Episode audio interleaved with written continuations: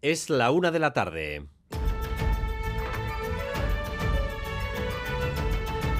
Crónica de Euskadi con Dani Álvarez. A Rachaldeón, mañana se cumplirán 25 años del asesinato de Aitor Zabaleta, un joven seguidor de la Real que acudió junto a su pareja y sus amigos de la Peña Izar a Madrid a ver el partido de su equipo frente al Atlético de Madrid en el viejo Vicente Calderón. Aitor tenía 28 años y en los aledaños del estadio fue acorralado por un grupo de ultras nazis de un grupo autodenominado Bastión. Uno de ellos, Ricardo Guerra, apuñaló a Zabaleta que murió unos minutos después. Nuestro compañero Chema Oliden fue testigo de la secuencia cuando de repente apareció eh, Verónica, la novia de, Aitor, llorando, desconsolada, y eh, a su lado venía también Aitor doblado. No sabíamos realmente qué pasaba y Verón nos sacó de, dudas. Eh, le han pinchado, le han pinchado, le han pinchado a Aitor. El asesino fue condenado a 17 años de cárcel. Han pasado 25 años, pero la memoria de Aitor se sigue mancillando en el campo del Atlético de Madrid con frecuencia.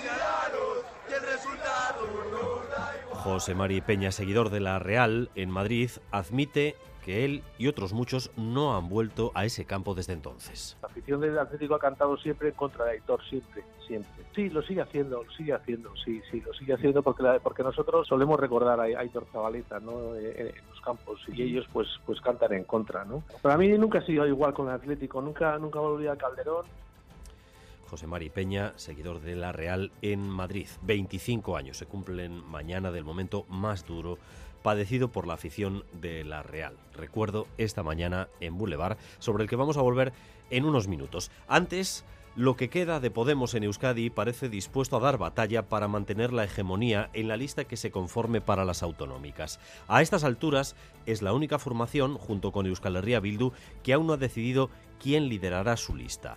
Podemos afirma que debe repetir Miren Gorrochategui y que Sumar es la que debe integrarse dentro de la coalición El Carrequín. Pero la ruptura en Madrid va a impedir seguramente este esquema. Oficialmente todos son manos tendidas, pero nadie parece decidido a ceder a Negoñi. Sí, el clima para la negociación no parece ser el más propicio y las posiciones de las que parten Podemos Euskadi y Sumar Mugimendúa están muy alejadas. Los principales escollos parecen ser el nombre bajo el que concurriría una posible coalición a las elecciones al Parlamento Vasco y quién decidiría el candidato o candidata al Endacari. Podemos exige mantener la marca El Carrequín, que Miren Gorrochategui sea la candidata y que se respete su papel dentro de la coalición. Sumar no cree que el nombre de la coalición vaya a ser un problema, pero subraya la necesidad de que las listas y el nombre del candidato o candidata al Endacari sea un nombre de consenso. Hoy se ha difundido una nueva entrega del sociómetro y esta es la impresión media de la ciudadanía cuando se pregunta por la situación económica. El 74% valora su propia economía personal como buena o muy buena. Pues yo no me puedo quejar, también yo bien. Bastante bien, para estar estudiando, sí. No me puedo quejar, he trabajado muchos años. Ona, gure ona, sin gara quejatu. Valoración en general, ya lo escuchan, positiva sobre la marcha de la economía. Aprobado para los servicios públicos, aunque las peores valoraciones se las llevan sanidad y sobre todo vivienda. Y el Lendakari Urcullo se va a despedir con un aprobado holgado. Ainhoa Iglesia. Con un 5,6 de 10. Esa es la nota que le pone la ciudadanía en tiempo de descuento de su mandato y es la nota más alta. Detrás Nerea Cortajarena con un 5,1.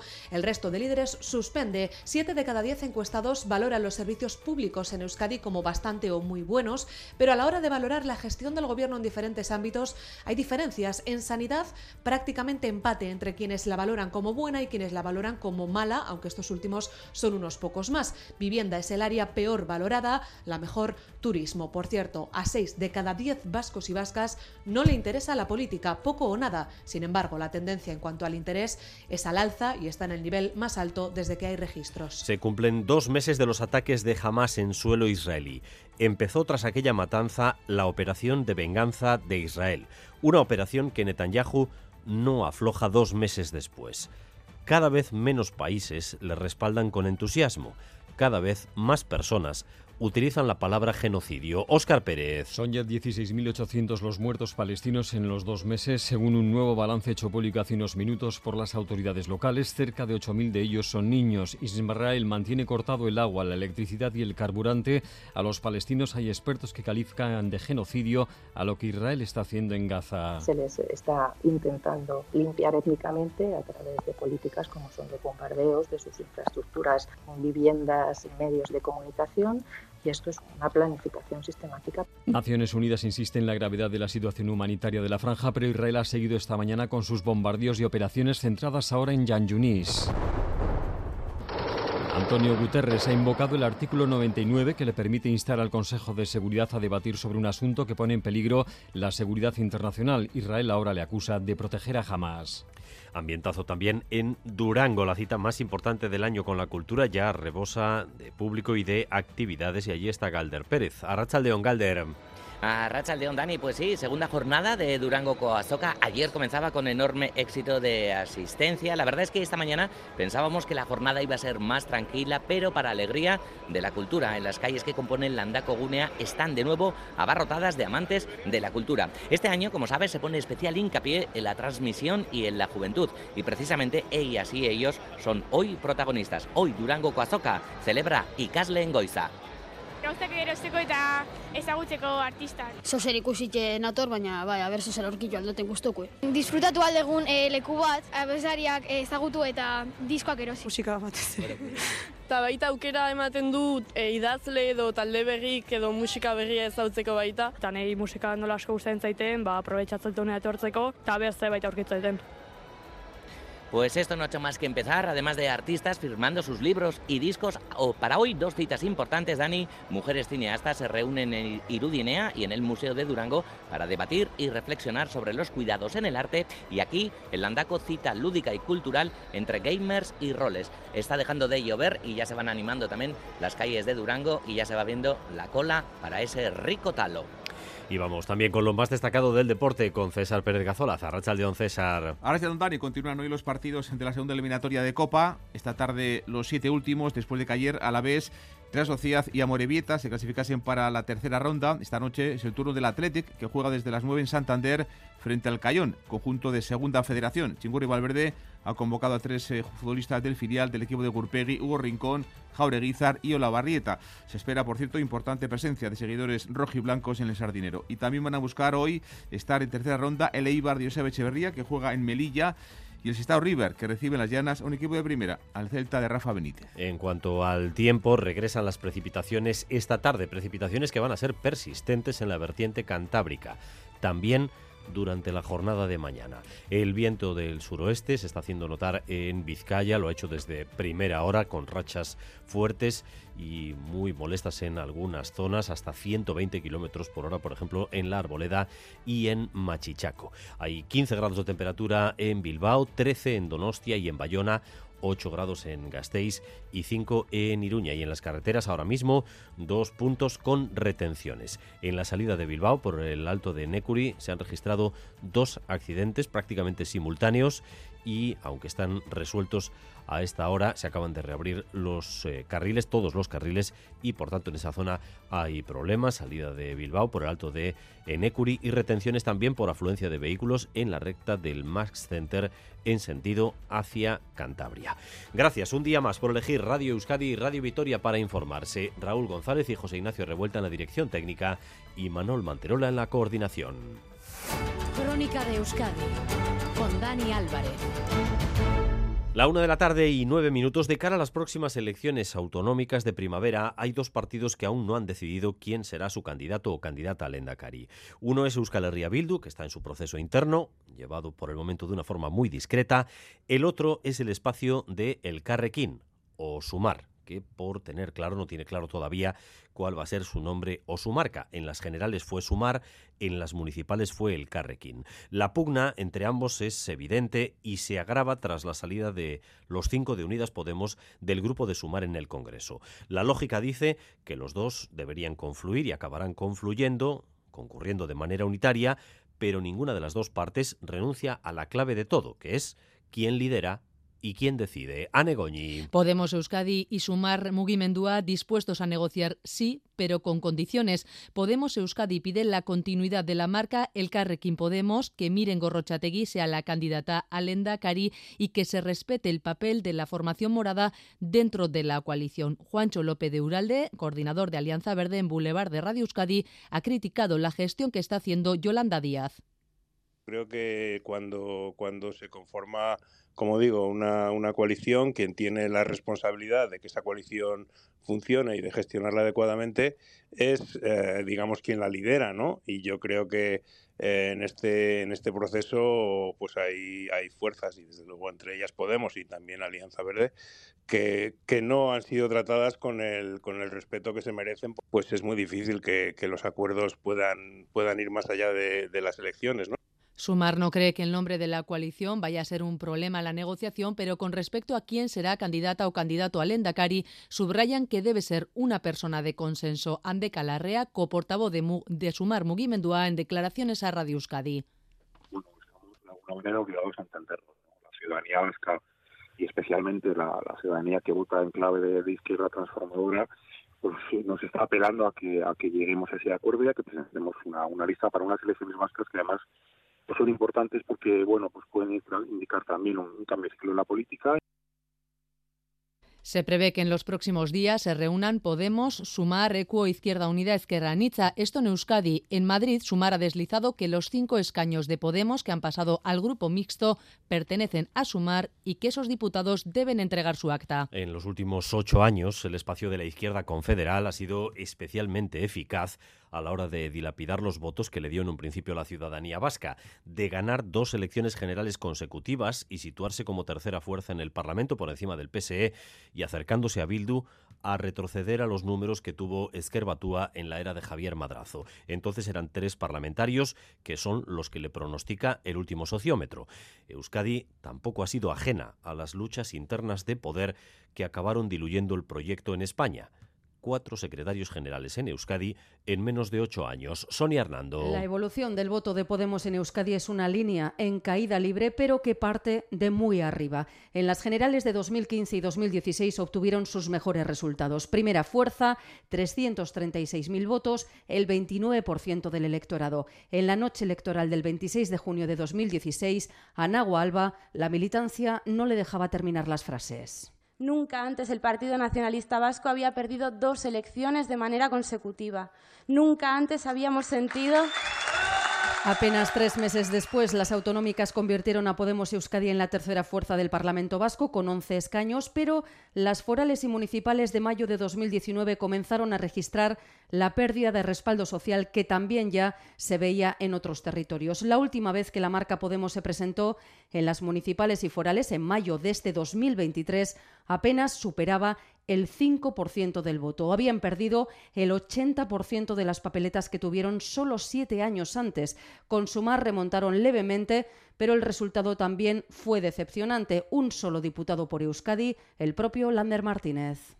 Es evidente que no hemos llegado a lograr a quienes confiaron en nosotros en el pasado. Ahora tienen seis escaños en el Parlamento Vasco, pero la encuesta del sociómetro les da tres para las elecciones de 2024. Eso antes del divorcio entre Sumar y Podemos de hace dos días. Esta tarde aquí en Radio Euskadi en Gambara con Arancha García va a estar Isa Serra, coportavoz de Unidas Podemos. En el gobierno de España hoy el ambiente está más sereno después de que los, los representantes liderados por Yone Belarra hayan dejado claro que no van a poner en riesgo la mayoría progresista. Así que Pedro Sánchez retoma la iniciativa tratando de convencer al Partido Popular de que acepte renovar el Consejo General del Poder, eh, del Poder Judicial. Le ha propuesto un grupo de trabajo destinado a ese fin, una idea que para variar al Partido Popular no le gusta. Madrid, Nerea Sarriegui. Sí, en una reunión que aún no tiene fecha, Pedro Sánchez propondrá a Alberto Núñez Feijóo crear una comisión de trabajo para renovar, con cinco años de retraso, el Consejo General del Poder Judicial. Ese encuentro debe producirse este mes, según el PSOE.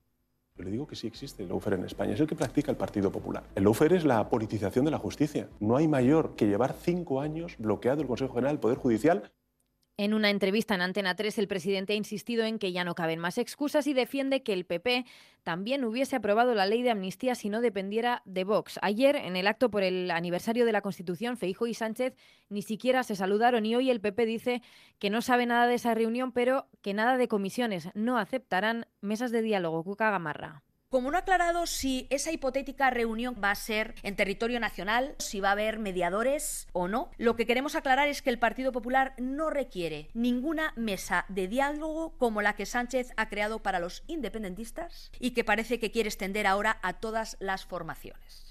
Gamarra, que ha anunciado que el martes, en el debate de la ley de amnistía, pedirán que la votación se realice por llamamiento para que quede clara la posición de todos los diputados del PSOE.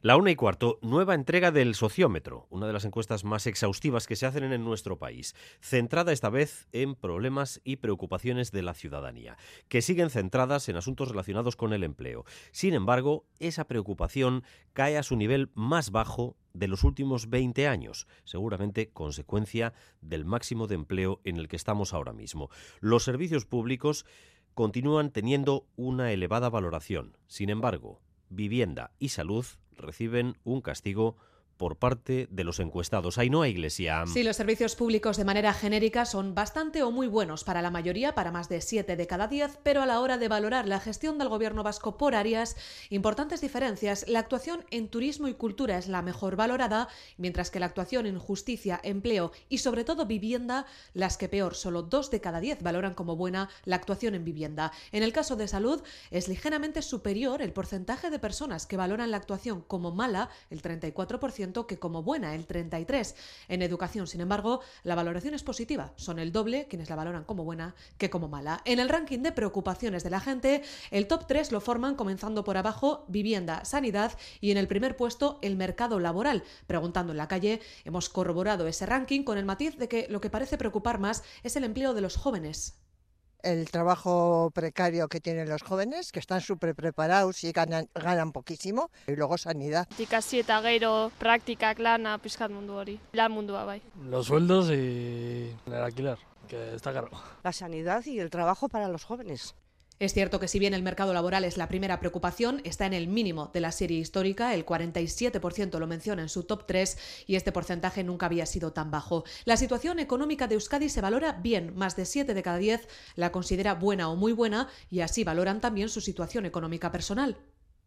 Pues yo no me puedo quejar, también yo bien. Bastante bien, para estar estudiando, sí. No me puedo quejar, he trabajado muchos años. Ona, gure hau ona, goezin gara. También la situación política en Euskadi genera buenas sensaciones. Dos tercios la valora como buena o muy buena. Sin embargo, algo más de dos tercios cree que la situación política en España es mala o muy mala. La intención de voto del sociómetro salió hace unos días, pero hoy tenemos valoración de líderes y en la recta final de su etapa en el gobierno, Ainhoa, el sociómetro muestra un aprobado claro para Urcuyu. Sí, Urcuyu se despedirá del cargo del Endacari siendo el líder mejor valorado, obtiene un 5,6 en escala de 10 y es su mejor nota, exceptuando 2019, cuando obtuvo una décima más. Su partido, el PNV, es el que mayor simpatía obtiene, con un 5,2 y este mismo lunes, tras conocerse esa entrega del sociómetro de intención de voto, Urcuyu ya aseguraba que este avala que el suyo es un partido fuerte de cara a las elecciones de la fortaleza del Partido Nacionalista Vasco. Creo que los datos del sociómetro avalan que nada tiene que ver las circunstancias que hayan afectado a las elecciones municipales y forales a las elecciones generales con las que pudieran ser para las elecciones autonómicas próximas. Detrás de Urcuyu, Nerea Cortajarena obtiene un 5,1, son los únicos dos líderes que aprueban. Pero este sociómetro también pone el foco en nuestro interés en la política y a la mayoría le interesa poco o nada, a 6 de cada 10 la política no me interesa. Hablan, hablan, hablan y después no hacen nada. Ya no lo aguanto, o sea, no pongo ni la tele, las noticias, te lo juro, estoy aburrida. Mucho, sí. Lo que pasa es que no me gusta nada lo que, lo que estoy viendo y oyendo. No aquí en el País Vasco, sino en general, ¿eh? Pizka bat badut bai. Poco, cada vez menos, cada vez menos. Eso sí, hay que decir que la tendencia en cuanto al interés es al alza y está en el nivel más alto desde que hay registros. Nos sentimos vascos, españoles, pues el 43% de la ciudadanía se siente o únicamente vasca o más vasca que española y son algunos menos, el 40%, quienes se sienten tan vascos como españoles, solo un 9%, solo españoles o más españoles que vascos. Y por último, actitud hacia la independencia, el 22% está a favor, el 33% dependiendo de las circunstancias y el mayor porcentaje, el 37%, está en contra, aunque bajan en cuatro puntos desde la última entrega en febrero. Son datos de una encuesta realizada por teléfono a 3.000 personas entre el 21 y el 24 de noviembre. Ese día, el 24 de noviembre, se dio a conocer que Urcuyu no repetirá como candidato. Las zonas más turísticas del país están estos días a tope. Hoy es jornada laboral, entre festivos. Se nota que las calles comerciales y de restauración eh, tienen una actividad muy elevada y el perfil del turista parece estar claro. Son visitantes mayoritariamente de otras comunidades autónomas. Casco Viejo de Bilbao, Gorka Saavedra de Rachaldeón a Rachaldeón Bay desde la Plaza Nueva de Bilbao, en la que hay diferentes puestos con productos locales vascos en los que se va agrupando cada vez más gente y donde terminan recorrido algunos de esos grupos de turistas que caminan por las calles del casco viejo con guía, pese a que la climatología no es la mejor, llueve a ratos. Mucho movimiento en estas calles de Bilbao, se mezcla la gente local con los turistas, que son muchos, el perfil del visitante, como bien decías, es el de otras comunidades autónomas, aunque hay quien viene de más lejos. Venimos de Valencia y de Madrid. Pues eh, conocer un poco más el tema del euskera, ver las ciudades y sobre todo disfrutar de la gastronomía. Eh, estamos dos días en Bilbao y mañana vamos a San Sebastián y estaremos hasta el domingo. Hola, my name is Aiko. I'm coming from Germany, visiting my daughter in Durango. And today we are going to Bilbao to catch some uh, jamón. Zona concurrida por los turistas el casco viejo de Bilbao a estas horas, pero no es el único punto. Ya desde bien temprano los turistas también se agrupaban alrededor del Guggenheim. Venimos de Madrid, de Leganés. Pero por fuera, pues se la han currado, pues no tiene ninguna cara igual y es llamativo, es, peculiar. De Málaga. Hemos venido aquí a pasar estos días. Bueno, San Sebastián, Donosti, también mencionado por muchos de los turistas que en el día de hoy se encuentran en Bilbao. En definitiva, pese a que el tiempo no acompaña en exceso, Bilbao, Donosti, Euskadi, elección para los turistas en este puente de diciembre. Una de las notas destacadas de este puente es que los precios permiten un respiro gracias a la energía y a los carburantes. Tenemos los combustibles en su precio más bajo de los últimos seis meses. Saray Pérez. Sí, los precios superan los 2 euros en verano de 2022 y aunque hemos superado ese pico, llenar el depósito continúa rozando las tres cifras. Este año, la vuelta al cole disparó los precios hasta casi rozar los 2 euros por litro de nuevo, pero desde octubre venimos viendo un descenso que nos deja con precios en torno a 1,50 y 1,70 euros por litro según el tipo de carburante. En nuestras gasolineras, los y las conductoras se muestran satisfechos con la pequeña bajada, pero siguen opinando que el precio es excesivo. Sí, hemos notado, eh, pero ya te digo que sigue estando carísimo todo y bueno, que han bajado 20 céntimos o algo así, no sé. Muy poquito, muy poquito. Estamos hablando de céntimos, no es nada esto. Muy poco, muy poco, la verdad. Del gran subidón que pegó, ahora es muy poquito lo que baja, muy poquito, apenas se nota. La verdad que muy poco. Unos 300 euros eh, nos gastamos al mes para ir a trabajar. Entre los trucos para ahorrar está elegir bien el surtidor, aprovechar los vales de descuento y hacer uso de la conducción eficiente. Y en caso de que sea posible, la bajada de precio del transporte público también puede ayudarnos a ahorrar en los desplazamientos y en el cuidado del planeta. Y esta mañana hemos conocido también el ranking AirHelp 2023. Es un ranking que evalúa la calidad de las instalaciones aeroportuarias de todo el mundo y en ese ranking el aeropuerto de Bilbao aparece como el mejor de Europa y Manuel Manterola. Con una puntuación de 8,04 sobre 10, el aeropuerto de Loyu destaca por su puntualidad que supone el 60% de la nota, la valoración de los usuarios y la calidad de sus espacios comerciales y de restauración. Se sitúa así a la cabeza del ranking europeo, seguido de Madrid, Barcelona y de Valencia. Son los cuatro aeródromos del estado que están presentes en la lista. En el ranking global, Loyu está en el puesto 21. ¿Y cuál es el mejor aeropuerto del mundo? El de Mascate, en inaugurado en 2018. Los ministerios de Igualdad e Interior se han reunido hoy para buscar fórmulas que mejoren los sistemas de protección de las mujeres víctimas de violencia de género. En el último mes, cinco mujeres han sido asesinadas y en dos de los casos existía denuncia previa. Grande Marlasca anuncia que se van a revisar los protocolos, pero insiste en la importancia de la denuncia. Denuncia de la propia mujer o de su entorno, Nerea Sarriegui. Sí, a 7 de diciembre en el estado 55 mujeres han sido asesinadas por sus parejas o exparejas. Son seis más que en 2022 en todo el año. El 25% de esas mujeres había denunciado, 14 de 55. Y según acaba de informar el ministro del Interior, Grande Marlasca, 8 de esos 14 casos estaban inactivos cuando los asesinatos se produjeron, por el archivo del caso en la mayoría de las ocasiones, pero también por otros motivos que ahora hay que analizar. Se comprometen a revisar esos protocolos porque reconocen que aquí el sistema falla, pero alertan sobre todo de la importancia de denunciar. De los 42 casos en los que no existía denuncia y que por lo tanto pues no estaban en el radar de la policía, en 22 el entorno de las mujeres asesinadas reconoció ser consciente de que existía violencia. Su entorno reconoció que era conocedor de que había malos tratos en el ámbito de la pareja o la expareja. Por eso decimos lo importante y lo relevante de que todos estemos concienciados también en los entornos de la denuncia ante el mínimo conocimiento de un hecho que pueda derivar. Ahora centran la atención aquí. El Ministerio de Igualdad pondrá en marcha una campaña para que los entornos sean proactivos. Insiste la titular de Igualdad, Ana Redondo, en que no se puede cargar a las mujeres con una doble responsabilidad. Hay muchas que no pueden denunciar, pero los entornos pueden ayudar. La FIFA ha inhabilitado a Luis Rubiales por tres años de cualquier actividad relacionada con el fútbol tras los hechos ocurridos en el Mundial de Fútbol de eh, Australia. En el informe que publica la FIFA hemos conocido nuevas acusaciones de besos eh, forzados a jugadoras inglesas. Seder Menchaca.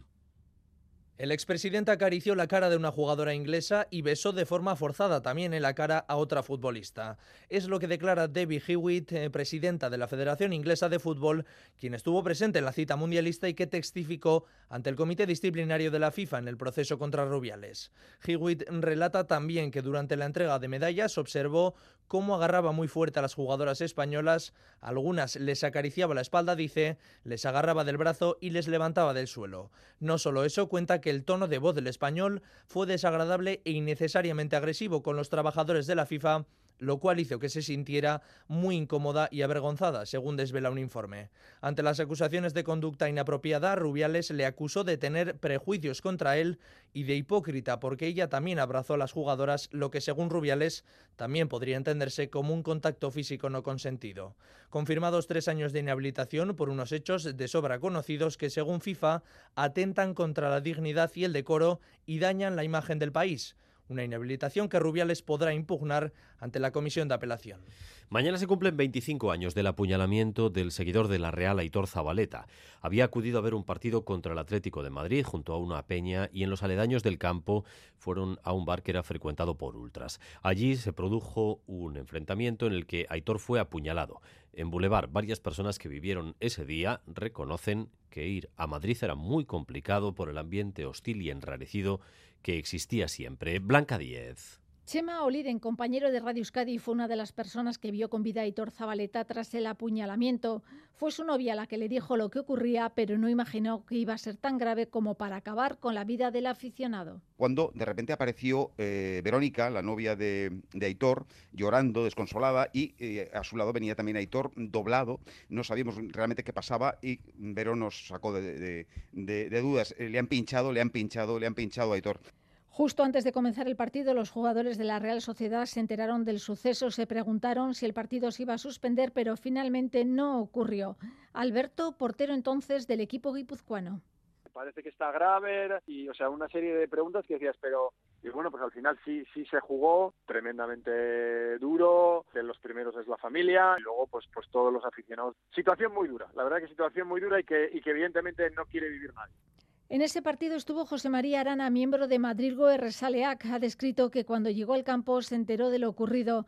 No ha vuelto jamás al Calderón, al igual que otros aficionados realistas. Se acaban de, apuñalar a un, seguidor y se debate entre la vida y la muerte. Y bueno, la sensación de, rabia y de tristeza fue, fue tremenda. Para mí nunca ha sido igual con el Atlético, nunca, nunca volví al Calderón. Arana lamenta que a día de hoy los ultras sigan con sus cánticos contra Zabaleta y que el Atlético de Madrid lo siga permitiendo afición del Atlético ha cantado siempre en contra de Aitor, siempre, siempre. Sí, lo sigue haciendo, lo sigue haciendo, sí, sí, lo sigue haciendo porque, porque nosotros solemos recordar a Aitor Zabaleta, ¿no? En, los campos y ellos pues, pues cantan en contra, ¿no? Es tremendo, es uno de los pocos clubes que no ha desterrado del todo a sus ultras, incluso hoy. Es una pena, el Frente Atlético está ahí, ¿eh? porque serán unos pocos, pero por eso mismo es más flagrante que se mantengan ahí. ¿no? La hermana de Aitor Miren asegura que la familia no puede olvidar y que su asesinato les marcó para toda la vida. Ya hemos recibido nuestro primer regalo de Navidad, los resultados del Estudio General de Medios. El EGM confirma en este final de 2023 que la radio en Euskadi tiene una referencia indiscutible que es esta que están sintonizando. Radio Euskadi cerramos el año con 157.000 oyentes de lunes a viernes en nuestro país y su área de influencia. Son 10.000 más que el año pasado. Un regalo anticipado de Navidad, este que nos hacen en forma de datos de audiencias con este FM. De nuevo, Escaricasco. Agradecemos a la audiencia y a nuestros anunciantes su fidelidad y su cariño. Radio Euskadi, compartimos lo que somos. Es la una y media de la tarde. Seguimos en Crónica de Euskadi.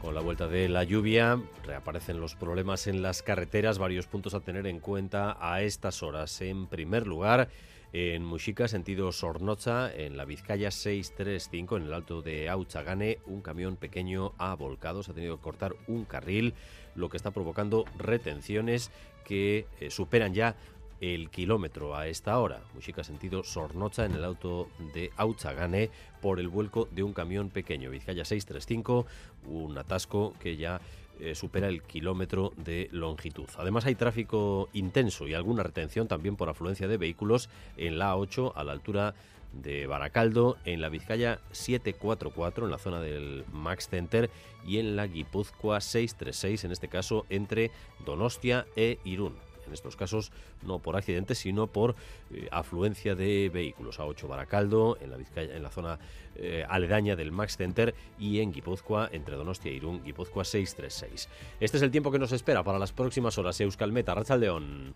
Caixo Rachaldeón, durante la tarde el viento del suroeste perderá algo de fuerza y la lluvia irá a más con el paso de las horas. Eh, nos alcanzará un frente frío y los chubascos se van a ser frecuentes y abundantes, sobre todo en la vertiente cantábrica y por la noche. Y mañana viernes eh, los chubascos tendrán continuidad, eh, sobre todo en el norte y especialmente durante la primera mitad del día, cuando podrían ser incluso tormentosos y algo más intensos, especialmente cerca de la costa. En cambio, en buena parte de Álava y centro y sur de Navarra, de madrugada y a primeras horas se producirán algunos chubascos, pero durante la mañana irán remitiendo y también la nubosidad irá disminuyendo. Por tanto, por la tarde los chubascos eh, prácticamente afectarán a la costa. El resto del ambiente será seco pero frío. Y es que mañana el viento va a soplar del oeste o noroeste, va a ser además un viento intenso, sobre todo cerca de la costa, y con este viento las temperaturas máximas bajarán algo, sobre todo en el norte. Y a partir de las 2 y cuarto, aquí en Radio Euskadi, quiero al día con la previa de lo que queda todavía de la jornada de Copa del Rey y otras noticias destacadas del día, que avanzamos ya con César Pérez Gazola. Don César. Gracias, don Dani. Continúan este jueves, como dicen los partidos de la segunda eliminatoria de Copa, después de que ayer, a la vez, Real Sociedad y Amor Evita se clasificaran para la tercera eh, ronda. Esta noche es el Tour del Atlético, que juega desde las 9 en Santander frente al Cayón, un equipo de segunda federación. Valverde ha convocado a tres futbolistas del filial del equipo de Carlos Urpegui, a Hugo Rincón, a Jaureguizar y también a Aingeru Olavarrieta. Se espera importante presencia de seguidores rojiblancos esta noche en el Sardinero. Valverde. Sabemos la trampa que tienen esos partidos porque según estamos viendo las eh, otras eliminatorias que van sucediendo, no veo ningún equipo que pase tranquilamente, sino veo que el Villarreal tiene que ganar la prórroga, que el Rayo gana última hora, que el Getafe gana última hora, que los partidos van muy igualados, que alguno como la Almería cae, en fin, y nosotros somos como todos. También buscarán hoy estar en tercera ronda el Eibar de Joseba Echeverría, que juega en Melilla, y el Sestao River, el equipo verdinegro que recibe las llanas a un equipo de primera, al conjunto del Celta. Real, Deportivo Laves y Amorebieta siguen adelante en la Copa, como decíamos. Los tres ganaban 0-1 por idéntico marcador sus partidos de segunda eliminatoria. Los Donostiarras, en un flojo partido, se imponían en el campo del Andrach con gol de Andrés Silva. Por cierto, primer tanto del portugués con el conjunto Churdin. Y Manol, molesto merecían eh, haber empatado y haber llegado a la, prórroga. Eh, por suerte, porque no han acertado eh, ellos, eh, hemos, hemos ganado este partido y hemos pasado de eliminatoria. Eh, felicitar a Landrach por el gran partido que han hecho y nosotros, pues bueno, cura de humildad, porque evidentemente, sobre todo en los últimos 15 minutos, no me han gustado nada, nada, nada y un tanto de Alcaín en el primer tiempo daba el pase a tercera ronda al Deportivo Laves en Terrassa, objetivo cumplido para el equipo albiazul. También pasó ciertos apuros al final, debutaron dos jóvenes del B, un Ropero y Víctor Parada. Luis García Plaza. Y nos han puesto en aprietos, no tanto de ocasiones y de sensaciones, sensaciones de que, no llegábamos. Es verdad que hemos llegado bastantes veces a, a zona de peligro, ¿eh? Pero hemos, no hemos estado tan, tan finos como tenemos que estar, eh, como nos pasó un poco el otro día en Mallorca, ¿no? La primera parte llegamos hasta tres cuartos buenos y ahí nos falta estar más acertados. Tenemos que, ser, tenemos que hacer más daño, con más maldad y con, y con más peligro. Pero el esfuerzo de todos los chicos ha sido muy grande y muy satisfecho el Amorevita con un gol de Javi Raso, a falta de 20 minutos eh, eliminaba a Levante y lleva en la Copa Urriche. Se vio un Amore, a un Amore sólido y eso Música imprimió muchos cambios en el once inicial. Los que sí quedaban eliminados eran otros equipos navarros, el Tudelano y también el Valle de Hues. Eso sí, el equipo de Tudela forzó la prórroga ante la Unión Deportiva Las Palmas, un equipo de primera división. Y en pelota, mañana viernes debuta en profesionales con Aspe, José Aldave, zaguero navarro de Iganchi, que da el salto mucho más tarde de lo que es habitual a los 27 años. Yo creo que estos años me he preparado mucho y bueno, pues al final la experiencia también es un punto a favor. Intentaré demostrarlo en la cancha, pero yo creo que preparado sí que estoy.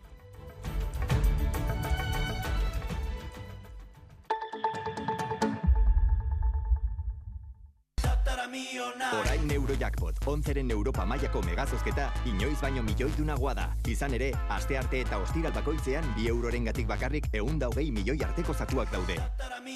Eta oso oso birbir milioi duna. Izan ere, Eurojackpot irabazten baduzu, etzarazu bakarrik milioi dun bilakatuko, baita zure semea alabak ere, eta zure semea alaben semea alabak, eta zure semea alaben semea alaben. Erosi bere ala onzeren zure Eurojackpot, milioi duna menderen mendetan. Onzen jokatzen duzuen guztioi ondo jokatuta.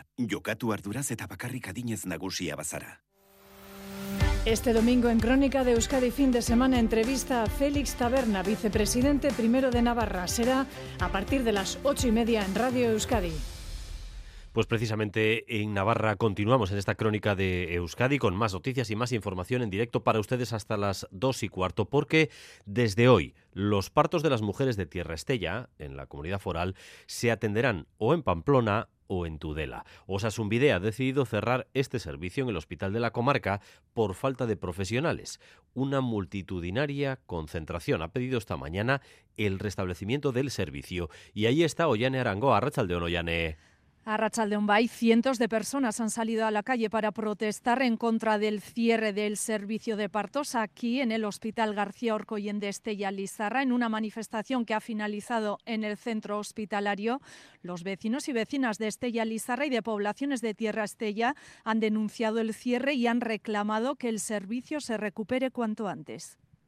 Yo soy matrona que trabajo aquí y por las mujeres de todo Tierra Estella, pues creo que se tiene que mantener abierto este servicio. Un servicio que ha funcionado bien, no, de maravilla.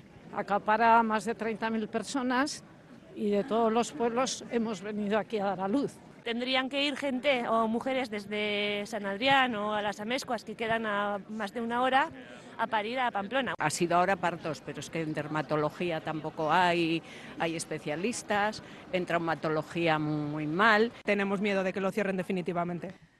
El Departamento de Salud asegura que el Hospital de Estella en estos momentos no puede asumir los partos porque cinco de los ocho profesionales de ginecología están de baja médica. No obstante, el gerente del Servicio Navarro de Salud, Osasunvidea, Alfredo Martínez, dice entender el malestar de la población, pero asegura que no se plantean el cierre definitivo de los partos aquí en Estella Lizarra.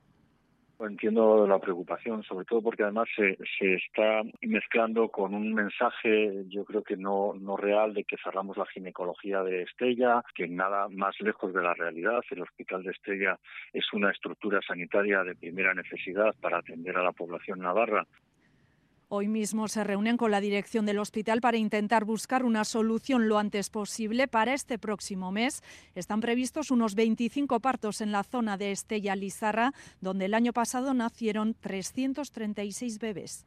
Y en plena ebullición de la inteligencia artificial, la Unión Europea busca cerrar una normativa que la regule. En ello están desde ayer por la tarde representantes de las instituciones europeas, pero la cosa se está alargando más de lo previsto. Las conversaciones han continuado durante toda la noche y hace unos minutos han anunciado que van a seguir esta tarde. Parece que sistemas como el reconocimiento facial en la calle en tiempo real es uno de los puntos de fricción. Bruselas, Amaya, Portugal, adelante. A Rachaldeón, negociaciones maratonianas para crear una ley en inteligencia artificial que quiere ponerse a la vanguardia y ser el modelo a seguir a nivel global. Pero claro, para eso tienen que darse prisa. Por eso, los negociadores del Parlamento, los Estados miembros y la Comisión llevan encerrados desde las 3 de la tarde de ayer y tienen intención de seguir esta tarde también tras una pausa, porque el cronograma es muy ajustado. La última sesión plenaria de la Eurocámara antes de las elecciones es en abril y si no hay acuerdo preliminar este año, será difícil cumplir el calendario de las adopciones varias del complejo proceso legislativo europeo. Fin de esta legislatura. La buena noticia es que parece que Estados miembros y eurodiputados se han puesto de acuerdo en las normas de herramientas y no era fácil, porque al fin y al cabo hablamos de herramientas que siguen evolucionando y donde llegar. Parece que el punto caliente ahora es qué hacer con las biométricas que se utilizan en públicos en tiempo real. Los eurodiputados no quieren que estas herramientas permitan detener al momento a cualquier ciudadano al que enfoque la inteligencia artificial por la calle. Proponen que si hay orden judicial contra alguien se estudie a posteriori lo grabado por estas herramientas. Pero los Estados miembros quieren excepciones en nombre de la seguridad y por eso se están alargando estas negociaciones y van a batir el récord, más de 24 horas. Bueno, pues esas conversaciones por tanto, continúan, pero la Unión Europea quiere entrar lo antes posible en la regulación eh, de la inteligencia artificial, una tecnología que da síntomas de ser de momento incontrolable. Y la cumbre del clima en Dubái se toma hoy un descanso antes de afrontar cinco días de negociaciones. Ayer conocíamos que un centenar de países redactaban un texto en el que se comprometen a reducir de manera gradual el uso de combustibles fósiles, Edermenchaca. En el horizonte un acuerdo ambicioso que recoja la reducción de emisiones de gases por parte de países que aún se niegan a firmar. Es el caso de China, Rusia o Arabia Saudí, una de las potencias en producción de petróleo. Ya son 100 países los que han acordado comprometerse en reducir de forma gradual el uso de combustibles fósiles. Estados Unidos, Canadá o la Unión Europea se adhieren al texto.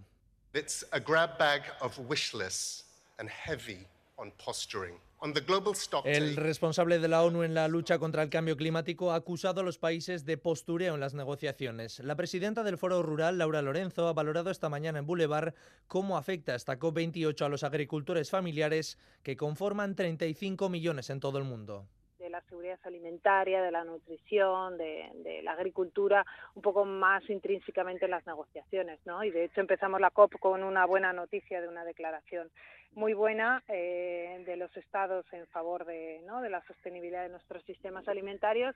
Lorenzo lamenta que las negociaciones se estancan en el tema agrario y cree que la situación es apremiante, pero que no se conseguirán resultados en un corto plazo. Y en Rouen, en Francia, tres jóvenes han sido condenados por repartir panfletos racistas y antisemitas. Entre los lugares donde aparecieron está Gurs, entre Zuberoa y el Bearn. En el campo de internamiento de esa localidad murieron un millar de personas, en su mayoría judíos, durante la Segunda Guerra Mundial. Los responsables del campo han hablado de castigos leves y han dado la alerta porque este tipo de actos se están multiplicando en esa zona. Andoni Liceaga. Los panfletos se repartieron en varios municipios, entre ellos Gurs. Tres jóvenes han sido condenados por incentivar el crimen y el odio, penas de 8 a 15 meses de cárcel, pero solo a cumplir si cometen de nuevo ese mismo delito. Además, multas de 3.000 euros, trabajos de interés general público y prohibición de portar armas. Entre los destinatarios del panfleto, el responsable de la Amical de Gurs, André Lofer.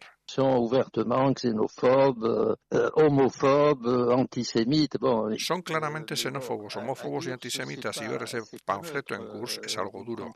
Los han condenado, no está mal, pero quizás debieran de haber pasado por la cárcel. Durante un tiempo Gurs ha estado bajo vigilancia especial de la Gendarmería. Un millar de personas, en su mayoría judíos, murieron allí.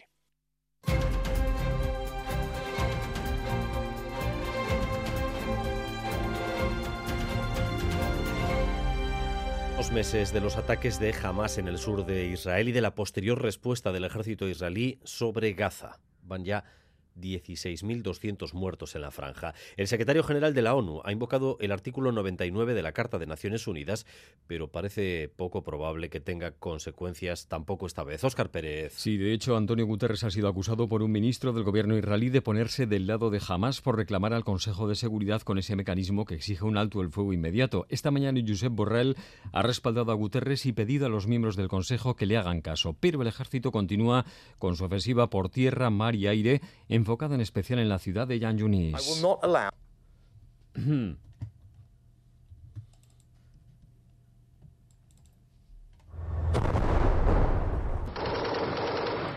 El ejército asegura que han rodeado ya la vivienda en que residía el líder de Hamas en la franja. Es algo más simbólico que otra cosa, porque está claro que Yahweh Sinwar no está allí.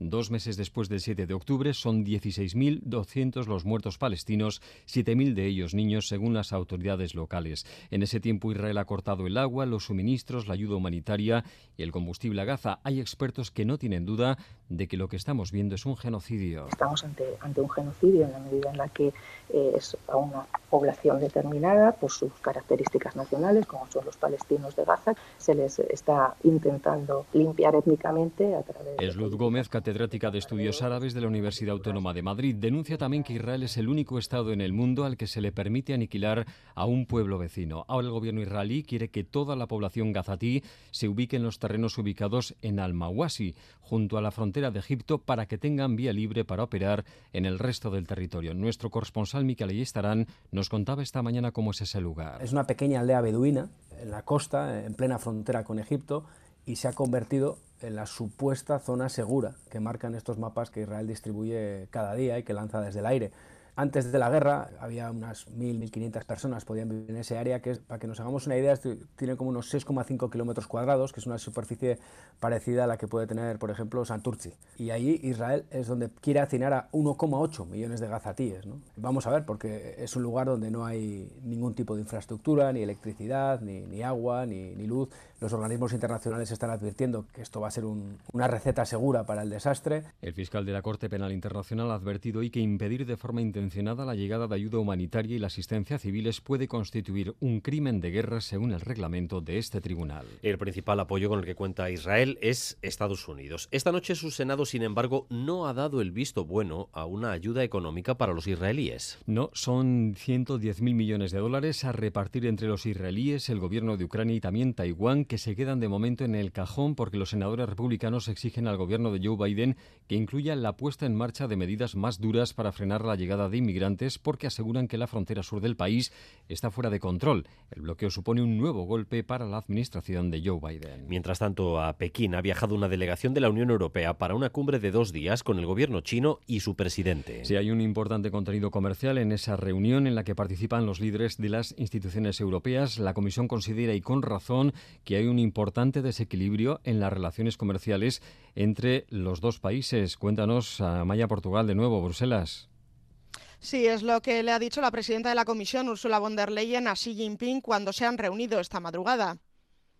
China is the EU's most important trading partner, but there are clear imbalances and differences that we must address. Razón por la que la Comisión abrió en septiembre una investigación contra China en el sector de los vehículos eléctricos, porque entiende Bruselas que gracias a los subsidios importan a la Unión Europea por debajo del precio de coste, es decir, que hacen dumping a los fabricantes europeos de coches eléctricos. Es también una de las razones por las que la Comisión propuso ayer no imponer aranceles en este mercado con el Reino Unido por ahora ahora porque a pesar del Brexit, en términos de competición, se entienden mucho mejor con Londres y prefieren depender de ellos en componentes que de China. No parece que Bruselas y Pekín compartan interpretación respecto a sus relaciones comerciales porque recién acabada la cumbre, China acaba de decir que no son rivales y pide a Bruselas que no busque la confrontación.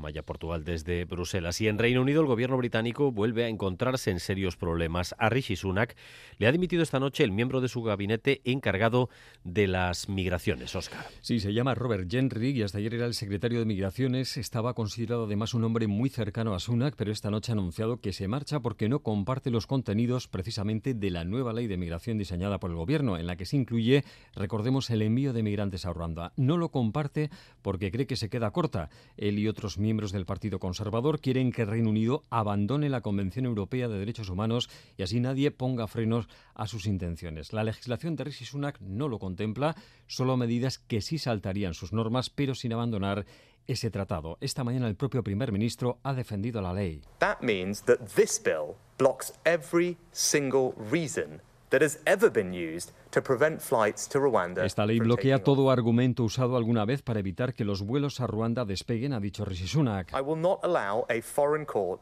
to block these flights. No permitiré que un tribunal extranjero bloquee estos vuelos si el Tribunal de Estrasburgo interviene contra los deseos de un Parlamento soberano. Haré lo necesario para que los aviones despeguen, ha insistido hace unos minutos el primer ministro. Pero parece complicado que sus palabras calmen al ala más radical de los Tories. La próxima semana hay una votación clave en los comunes sobre esta ley. Si una veintena de diputados conservadores no la respalda, esa ley no saldría adelante. A Sunak le han preguntado esta mañana si entonces convocaría elecciones. El primer ministro no ha querido responder. Oscar Pérez con la información internacional. Un abrazo, Oscar. Buen fin de semana, Gur. Buscamos ya la actualidad. Durango Coazoca.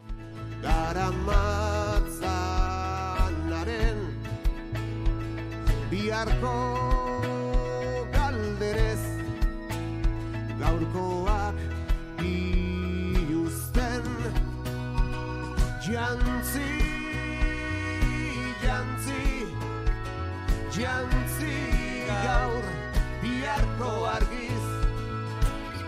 Jantzi, jantzi.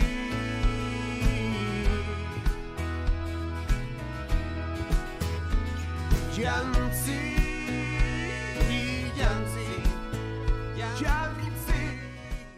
Este es sonido en directo desde Aochenea, el área de música en directo de Durango Coazoca. Hoy es el segundo día de la feria con el tradicional eh, Icasle Goiza que debido a las fechas eh, del calendario este año se ha trasladado a esta segunda jornada. Vamos a saludar ya a nuestro compañero eh, Galder Pérez, que está en Landaco Gunea siguiendo eh, la actualidad de Azoka. Rachaldeón Galder. Aupa Dani, a Rachaldeón Semodus. Qué pasada, porque qué bien se escucha el sonido desde, desde Plateruena, con Xavi San Sebastián presentando esas 10 nuevas canciones que ha publicado con, con su nuevo álbum Beta Salak, por hacernos una idea, Dani, de, lo que puede estar pasando ahora en Durango, Coasoca, además de, de, las miles de, personas que están hoy también en Landaco Gunea. Pensábamos que el día iba a ir más tranquilito, pero no, aquí está abarrotado otra vez en Aochenea también, pero en eh, música escola está, por ejemplo, Arcaiz Cano presentando su nuevo libro de poemas, Ulu Egiteco, Bolondres Villat, los talleres para estudiantes ya han finalizado, eh, porque ya es la, hora de comer, pero por la tarde seguirán los gamers, los juegos de rol y demás, y, otros tantos encuentros como el de mujeres cineastas. Dani, como decíamos, este es un día importante. Y Casle, y Casle Goiza, bueno, hemos charlado con un montón de, estudiantes. Eh, si te parece, vamos a escuchar lo que, lo, lo que nos contaban. Fíjate, eh, nuestra primera pregunta es, ¿zer da zuretzako Durangoko azoka? Mm. Uh, galea zaila, eh? Madre mia. Joi, pues da, non leku bat, dituzu eros, erosi dizkak, egon, autorekin. Netzat azoka da, ba, euskal kulturan topagune bat bezala. Besteko tasko buruan, baina ikusitea berzo zer aurkitxote. Gauza aurkitu ditut, así que zerbait erosiko et. Egunerokotasunen entzuten ditugun kantak eta entzuten duen musika eta hemen erosteko aukera da hola. Pixka behitza hola, liburun bat hola erostea eta gero, ba, ez dakit, ba, berze musika daren aurten. Danetariko musika usteta jata, bai. Jertxe bat, talde batena, haren esei. Musika asko gustatzen zait baita eta beti tortzen nahi ziren, ba, ez dakit talde berrin bat. Ba, famosua eta hor kantantia eta daude eta diskuak gauzak erosteko. Ezagutu zu egunerokoan entzuten duzun abestien abesleak eta horrela. Euskaraz mintzatzeko leku polit bat. Gure egunerokoan e, musika euskaraz oso aipagarria da eta autoreak ezagutzea ilusio handia ematen digu. Bertan aldo guz aurkitu liburu desberdinek urtero, ba, kulturaz be bai gozatzeko momentu bat. Libururen batero aurkitu alba edo, behiatxeko bai. Ba, azkenan dituzula Euskal Herriko txoko guztitako jendea aurkitu, ba, leku baten ba, urten behin, eta oso berezia da. Bueno, eh, ya ves, Dani, ¿no? ¿Qué, qué joyas hemos recogido. Por cierto, no te he visto todavía por la soca, Dani. Sé que te vienes el fin de semana, ¿verdad, Hombre, compañero? eh, hoy en cuanto termine aquí, que será tarde, pero si puedo hoy, hoy, si no, Vale. eh, en los próximos días. Vale, vale. Ya has escuchado, sobre todo entre la juventud, ¿no? Eh, lo que más buscan es, es música y demás. Y el Hombre, famoseo me- también. Me hacía gracia que la primera te decía, "Joder, vaya- pregunta más, más difícil, pero luego ha habido unas, unas definiciones muy precisas de lo que, de lo que representa eh, Ahsoka, ¿no? Desde luego que sí, desde luego que sí. sí. Eh, Sa- Saben dónde vienen, sí. Debería acompañarte en este momento eh, Beñat García Urrutia, gerente de, de Gerediaga Elkartea, que es, como saben nuestros oyentes, la, la entidad organizadora de Durango Coazoca. Está ya por ahí contigo, Galder. Aquí mismo está, aquí mismo está. Beñat, Semodus, Arracha León. No son dos Arrachaldeón de. Oye, que te veía esta mañana, ¿no? Antes de que abriese la- las puertas, la Andaco Gunea y demás. Y comentábamos, "Bah, ayer fue una pasada, qué mogollón de gente, ¿no? Eh, y decíamos, seguro que, que el día de hoy es más tranquilo, pero afortunadamente no hemos acertado en el pronóstico, Beñat. Sí, es cierto, sí. Ayer siendo día festivo para gran parte de la gente, tuvimos muchísima afluencia de gente, estamos muy contentos por ello. Pensábamos que hoy siendo un día laboral, eh, que bueno, estaba la posibilidad de que viniese menos gente, pero la verdad es que estamos viendo el pabellón lleno y estamos muy, muy contentos.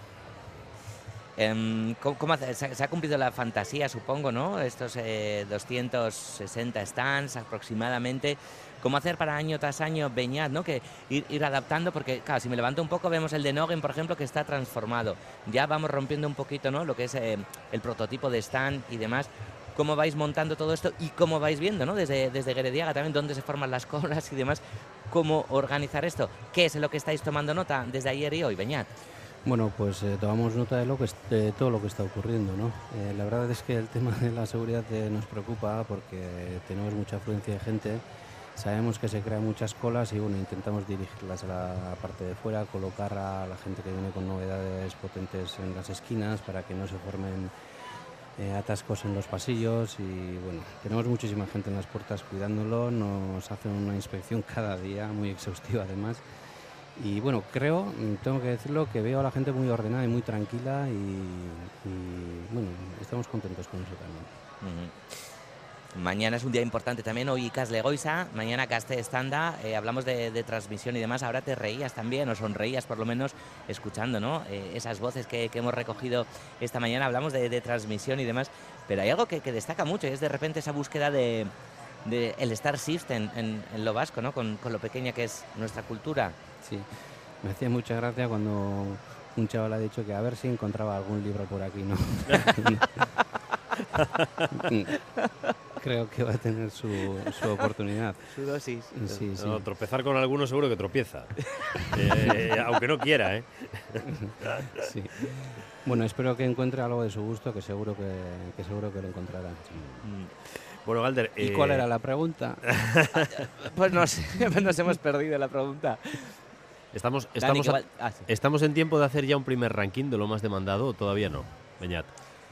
Eh, pues no lo sé. La verdad es que estos son unos datos que siempre año tras año se nos requieren y nosotros como entidad organizadora pues no tenemos los datos exactos ni bueno ni exactos ni aproximados y creo que además no nos toca a nosotros revelar esos datos. Eh, las ventas son propias de cada de cada editorial, de cada discográfica. Nosotros lo que sí lo que sí hacemos es nos preocupa mucho cuáles son las impresiones generales y eso constantemente cada mañana cuando vienen al pabellón se lo preguntamos qué tal fue el día de ayer, estáis a gusto, qué necesitáis.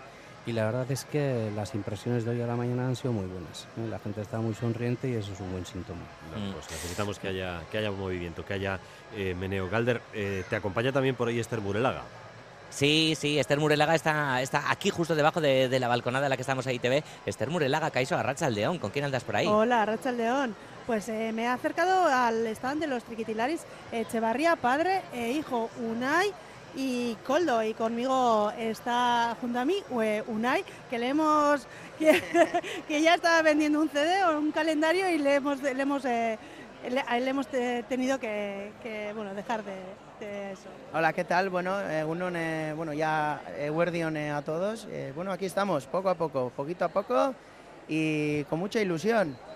tenemos que decir que los triquitilares Padre Hijo y eh, Echevarri, Echevarría, Barcatu, Coldo y Unai, pues han venido aquí a Durango, Durango con su segundo disco y bueno, se acercan muchos niños a- al stand de, de los triquitilaris porque tienen mucho éxito encima del escenario, pero también en las redes sociales, ¿eh, Unai? Sí, eh, bueno, pues eh, yo creo que ha sido un poco la clave de este año, ¿no? Las redes sociales. Y pues bueno, es eh, adentrarte un poco en ese mundo y ver que, que, pues tu música, tu- tus tonterías al fin y al cabo de, tu cerebro, pues llegan a mucha gente, ¿no? Y me estoy dando cuenta, pues sobre todo esta mañana, que los niños pues están que no, que no, bueno, que están que flipan con el TikTok y tal y cual. Entonces dices, jolín, pues hasta dónde llega, ¿no? Y hasta, hasta quién me está viendo ahí. Qué bueno. Este, Esther, que te queda, estás muy bien Bien. detrás del stand que te estamos viendo aquí también, así que después que estamos en Cultura.eus en directo en Radio Euskadi te pediremos que, que te sigas metiendo por, por diferentes stands de, de Landako Gunea. Esther, es que ricasco zurita eta etxebarrian nahi mucho handi bat, Esther, gero arte. Eskerrik asko. Agur. Agur.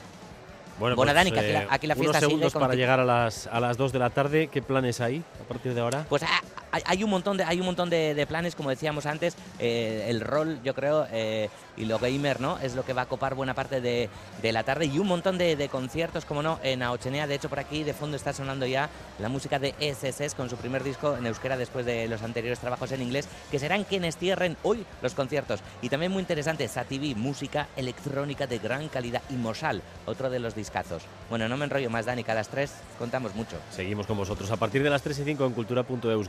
arte. Gero arte.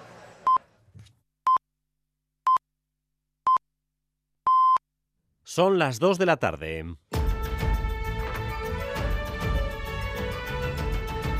Crónica de Euskadi con Dani Álvarez. Gracias por continuar en nuestra compañía, gracias un día más por elegir Radio Euskadi y Radio Vitoria para informarse. Durante los próximos 15 minutos vamos a tratar de resumir para ustedes lo esencial de la información de esta jornada, un día en el que todavía está por resolverse la incógnita de cómo irá a las próximas elecciones autonómicas de primavera el espacio de El Carrequín o Sumar. En las generales fue con la marca Sumar, en las municipales fue el Carrequín. La pugna entre ambos sectores es evidente y se agrava con la salida de las cinco de Unidas Podemos del grupo de Sumar del Congreso. La lógica dice que los dos sectores deberían confluir y concurrir de manera unitaria, pero ninguna de las dos partes renuncia a la que es la clave de todo. ¿Quién lidera y quién decide? Informa Ane Goñi. Podemos Euskadi y Sumar Mugimendua dispuestos a negociar sí, pero con condiciones. Podemos Euskadi pide la continuidad de la marca El Carrequín, que Miren Gorrochategui sea la candidata al Endacari y que se respete el papel de la formación morada dentro de la coalición. Juancho López de Uralde, coordinador de Alianza Verde en Boulevard de Radio Euskadi, ha criticado la gestión de Yolanda Díaz. En este proceso pues hay, hay fuerzas, y desde luego entre ellas Podemos y también Alianza Verde, que, que no han sido tratadas con el, con el respeto que se merecen, pues es muy difícil que, que los acuerdos puedan, puedan ir más allá de, de las elecciones. ¿no? Sumar Mugimendua no cree que el nombre de la coalición sea un problema en la negociación, pero con respecto a quién será candidata o candidato al Endacari, subrayan que debe ser una persona de consenso. Andeca Learrea, coportavoz de Sumar Mugimendua, en declaraciones a Radio Euskadi. Que vamos a entender, la ciudadanía vasca y especialmente la, la ciudadanía que vota en clave de, de izquierda transformadora, pues nos está apelando a que, a que lleguemos a ese acuerdo. Se prevé que en los próximos días se reúnan Podemos Euskadi, Sumar Mugimendua, Equo e Izquierda Unida Ezker Anitza para negociar. Esta tarde en Gambara con Arancha García va a estar Isa Serraco, portavoz de Unidas Podemos. Nueva entrega del sociómetro, es una de las encuestas más exhaustivas que se hacen en nuestro país, centrada esta vez en los problemas y preocupaciones de la ciudadanía, que siguen centradas en asuntos relacionados con el empleo. Sin embargo, esa preocupación cae a su nivel más bajo en 20 años, seguramente consecuencia del máximo de empleo en el que estamos ahora mismo.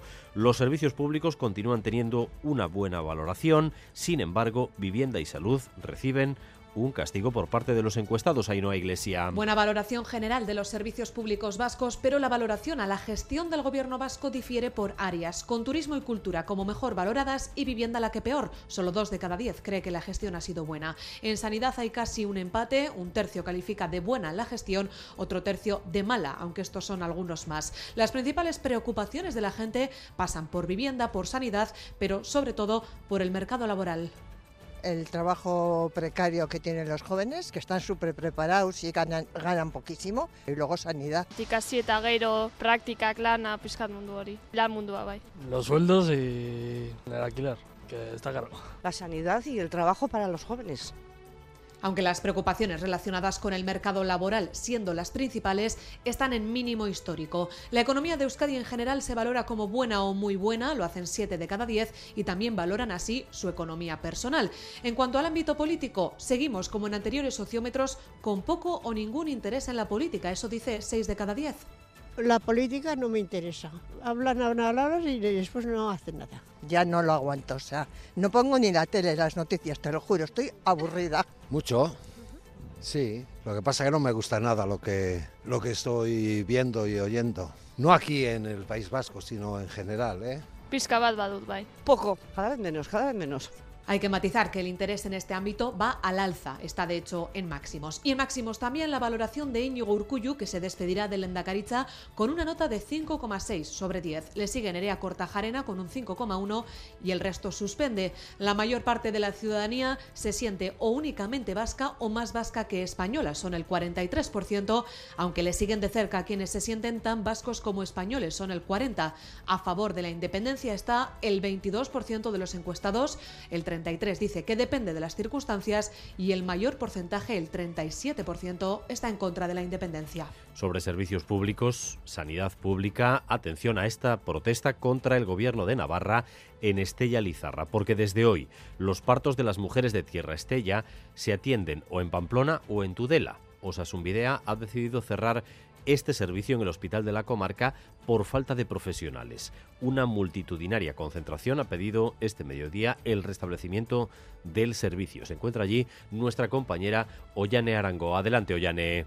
Cientos de personas han salido a la calle para protestar en contra del cierre del servicio de partos del Hospital García Orcoyen de Estella Lizarra. Reclaman que este servicio se recupere cuanto antes. Yo soy matrona que trabajo aquí y por las mujeres de todo Tierra Estella, pues creo que se tiene que mantener abierto este servicio. Un servicio que ha funcionado bien, no, de maravilla. Acapara a más de 30.000 personas y de todos los pueblos hemos venido aquí a dar a luz.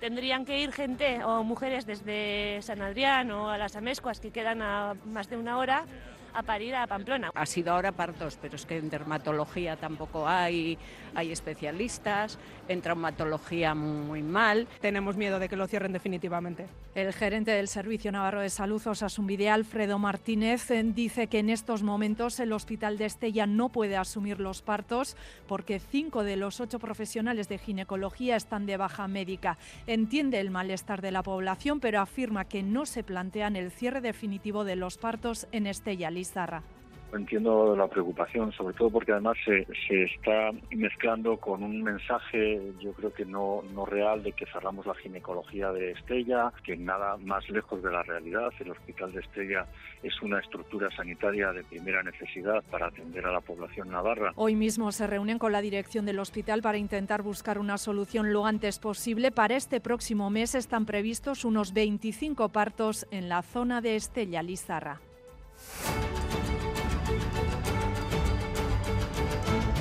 Pedro Sánchez retoma la iniciativa tratando de convencer al Partido Popular de que acepte renovar el Consejo General del Poder Judicial.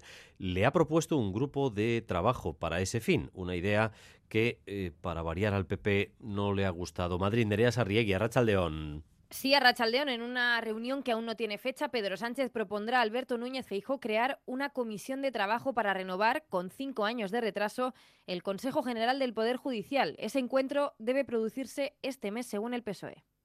Yo le digo que sí existe el lawfare en España, es el que practica el Partido Popular. El lawfare es la politización de la justicia. No hay mayor que llevar cinco años bloqueado el Consejo General del Poder Judicial En una entrevista en Antena 3, el presidente ha insistido en que ya no caben más excusas y defiende que el PP también hubiese aprobado la ley de amnistía si no dependiera de Vox. Ayer, en el acto por el aniversario de la Constitución, Feijo y Sánchez ni siquiera se saludaron y hoy el PP dice que no sabe nada de esa reunión, pero que nada de comisiones no aceptarán, dice Cuca Gamarra, mesas de diálogo.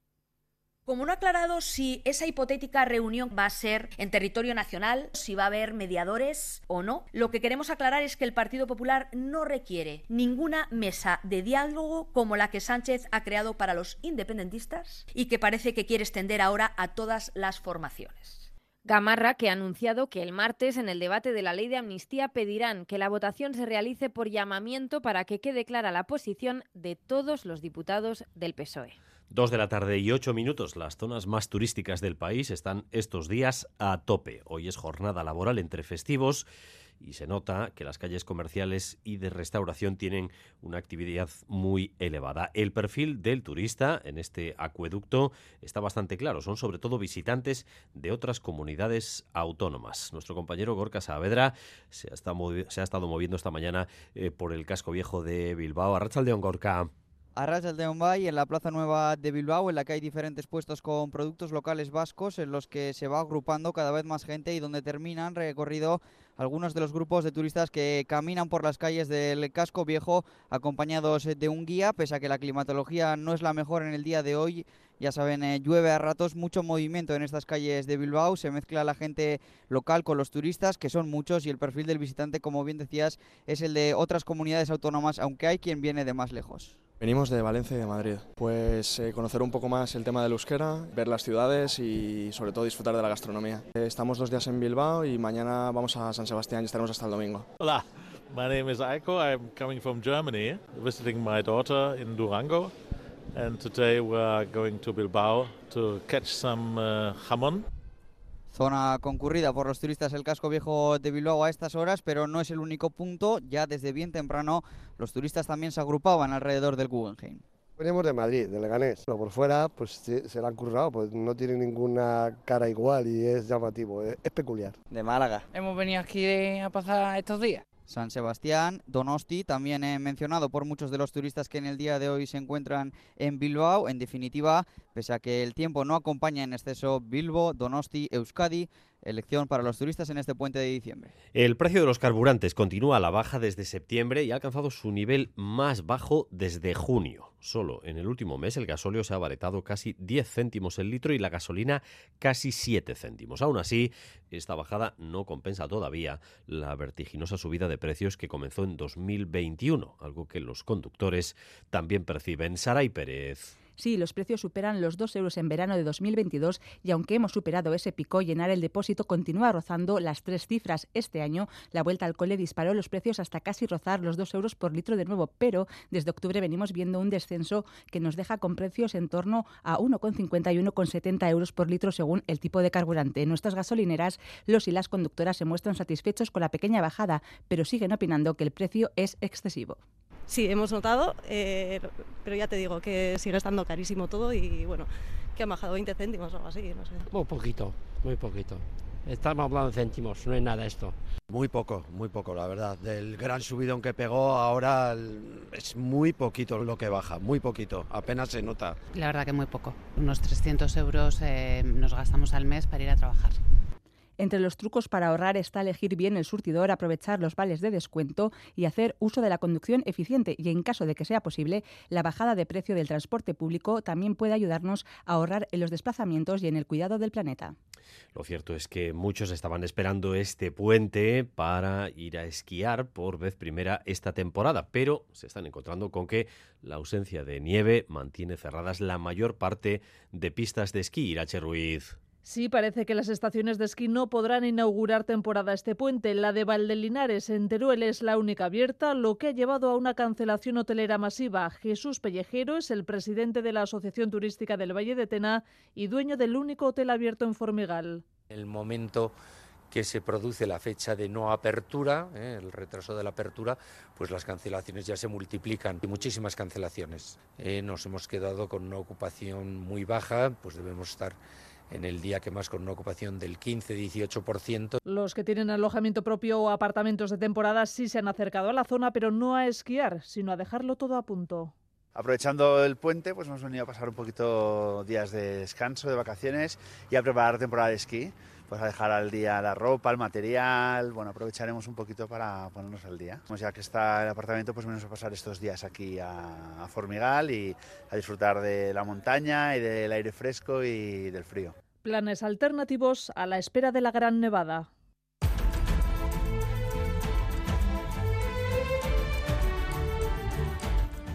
Recta final de edición con la previsión del tiempo. Esa gran nevada todavía no está a la vista. Euskal Meta, Rachaldeón. Caixo Arrachaldeón, durante la tarde el viento del suroeste perderá algo de fuerza y la lluvia irá a más con el paso de las horas. Eh, nos alcanzará un frente frío y los chubascos se van a ser frecuentes y abundantes, eh, sobre todo en la vertiente cantábrica y por la noche. Y mañana viernes eh, los chubascos tendrán continuidad, eh, sobre todo en el norte y especialmente durante la primera mitad del día, cuando podrían ser incluso tormentosos y algo más intensos, especialmente cerca de la costa. En cambio, en buena parte de Álava y centro y sur de Navarra, de madrugada y a primeras horas se producirán algunos chubascos, pero durante la mañana irán remitiendo y también la nubosidad irá disminuyendo. Por tanto, por la tarde los chubascos eh, prácticamente afectarán a la costa. El resto del ambiente será seco pero frío. Y es que mañana el viento va a soplar del oeste o noroeste, va a ser además un viento intenso, sobre todo cerca de la costa, y con este viento las temperaturas máximas bajarán algo, sobre todo en el norte. Continúan los problemas en la zona de Auchagane, en Muxica, sentido Sornocha, recuerden, Vizcaya 635 a consecuencia de un accidente, un accidente entre dos vehículos que ha provocado que uno de los turismos volcara. No se trata eh, de un camión como les informábamos en un principio, como nos habían comunicado en un principio. Una persona ha sido trasladada al hospital de Guernica después de ese accidente y la carretera está cortada en sentido a Morevieta, así que ahora las retenciones superan ya los eh, dos kilómetros y se registran retenciones también en sentido hacia Guernica. Así que eh, continúa el lío en el alto de Auchagane si se encuentran ustedes allí. Paciencia y si están cerca, pues sepan lo que les espera si se dirigen a esa zona. Hasta aquí esta crónica de Euskadi, hora y cuarto de información en directo para ustedes, información que regresa cada hora en punto y a partir de las 7 en Arancha García, en Gambara con Arancha García. Recuerden, eh, hoy invitada Isa Serra, portavoz de Unidas Podemos. Raúl González y José Ignacio Revuelta se han encargado de la dirección técnica y Manuel Manterola de la coordinación. Besterik ez, zaindu eskerrik asko. Crónica de Euskadi con Dani Álvarez.